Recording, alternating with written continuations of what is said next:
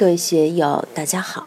今天我们继续学习《禅说庄子天运》，触摸大道运行的机关第一讲，道家教化遵循的次第第七部分。让我们一起来听听冯学成先生的解读。吾又奏之以阴阳之和，逐之以日月之明，其身能短能长，能柔能刚。变化其一，不主故常，在古满谷，在坑满坑，图系守神，以物为量。其身辉绰，其名高敏。是故鬼神守其幽，日月星辰行其迹。吾止之于有穷，留之于无止。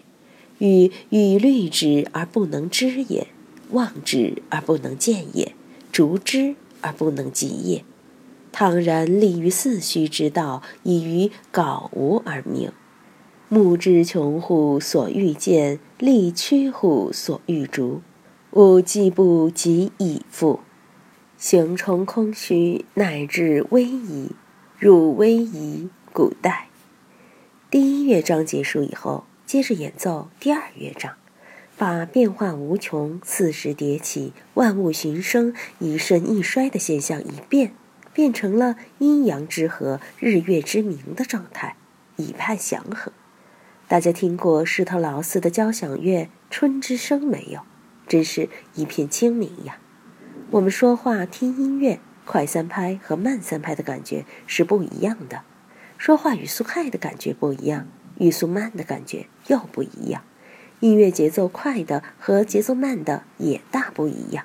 如演奏《信天游》。快节奏和慢节奏感觉就很不一样。有的人讲话像机关枪，有的人讲话像老僧念经，有的人讲话铿锵有力、慷慨激昂，有的人讲话如低吟浅唱或窃窃私语。其声能短能长呀。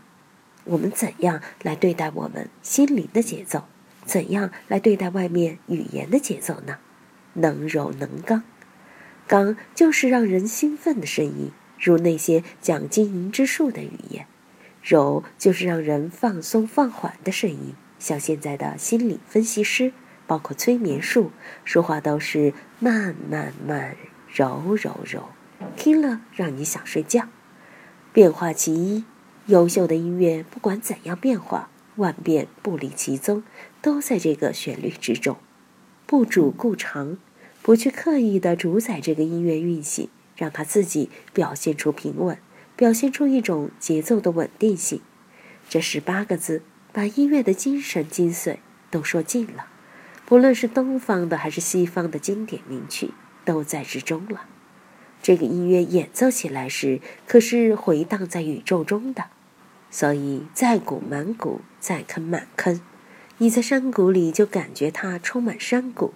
你在坑道里就感觉它充满坑道，图系守神，系就是缝隙，我们的眼耳是缝隙。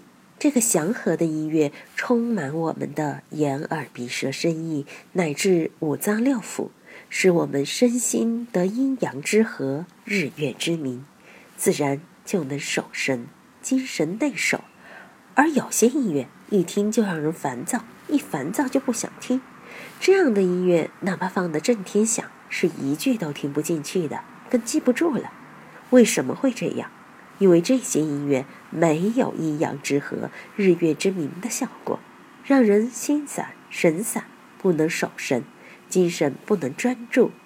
以物为量，就是个人有个人的感觉，个人有个人的受用。宋代大慧宗杲禅师开悟后。马上就给他师傅圆悟克勤提意见。师傅，我觉得悟道好艰难啊。圆悟克勤说：“是不容易呀。”大会宗杲又说：“但有些师兄不像开悟的，你老人家怎么也说他们开悟了呢？”圆悟克勤就说：“我这里的禅就像大海，看你拿多大的量来装。拿大海来装，你的禅就如大海那么宽广；拿江河来装。”你的禅就如江河大小，拿瓶子来装，你的禅就只有瓶子的大小。但你不能说这个瓶子里的水不是海水呀。总之是以物为量。个人根据个人的气象，福德因缘，该得多少就得多少。有的是亿万富翁，有的是千万富翁，有的是百万富翁，有的是乞丐，都是以物为量，不一而定。这个音乐能刚能柔，能长能短，再鼓满鼓，再坑满坑，当然是齐声挥绰了。这样悠扬悦耳的音乐，就像太阳、月亮一样，无所不照。竹之以日月之名嘛，所以其名高明。是故鬼神守其幽，日月星辰行其静。这样的音乐，鬼神听了都会守其幽，白天不会跑出来。中庸里说。国之将兴，必有真相；国之将亡，必有妖孽。一个国家太平，鬼神都会守其幽；国家不太平，鬼神就不守其幽，妖魔鬼怪都出来了，就麻烦了。另外，鬼神守其幽，也指我们的心神要守其幽。如果不守其幽，虚阳外浮，身体就有问题了。所以，我们一定要明白阴阳之道，要顺从阴阳消息。阳生起时，则顺于阳；阴生起时，则顺于阴。日月星辰行其纪，这个纪很重要，就是规矩规律。日月星辰不能乱套，春夏秋冬不能乱套。现在的温室效应就是天行有点乱套了，但再怎么乱，也不可能十五的月亮只有半边圆，早上的太阳像中午一样热。总体来说。日月星辰还是行其纪的。中国古代是农业社会，冬至、夏至、春分、秋分、立春、立夏、立秋、立冬是如何确立的？二十四个节气是如何确立的？就是因日月星辰行其纪而确立的。比如角戌一这颗星在黄道多少度就是立春，轩辕十四那颗星在黄道多少度就是立夏。冬至、夏至都可以立根杆子看日影子的长短，最短是夏至，最长是冬至。另一方面要观天，看哪颗星当顶，黄道二十八序运行到什么部位。所以那些看风水的，一来就排布青龙、白虎、朱雀、玄武，实际上都是天象。二十八序。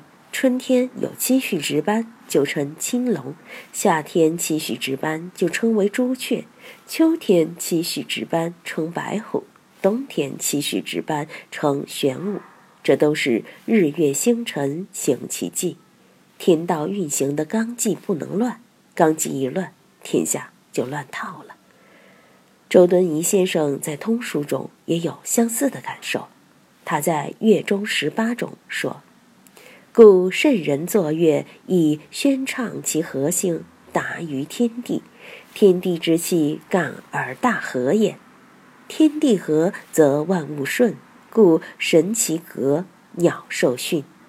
你看圣人所作之乐，风行以后，就会有天人感应这么大的力量。今天就读到这里，欢迎大家在评论中分享所思所得。我是万万。我在成都龙江书院为您读书。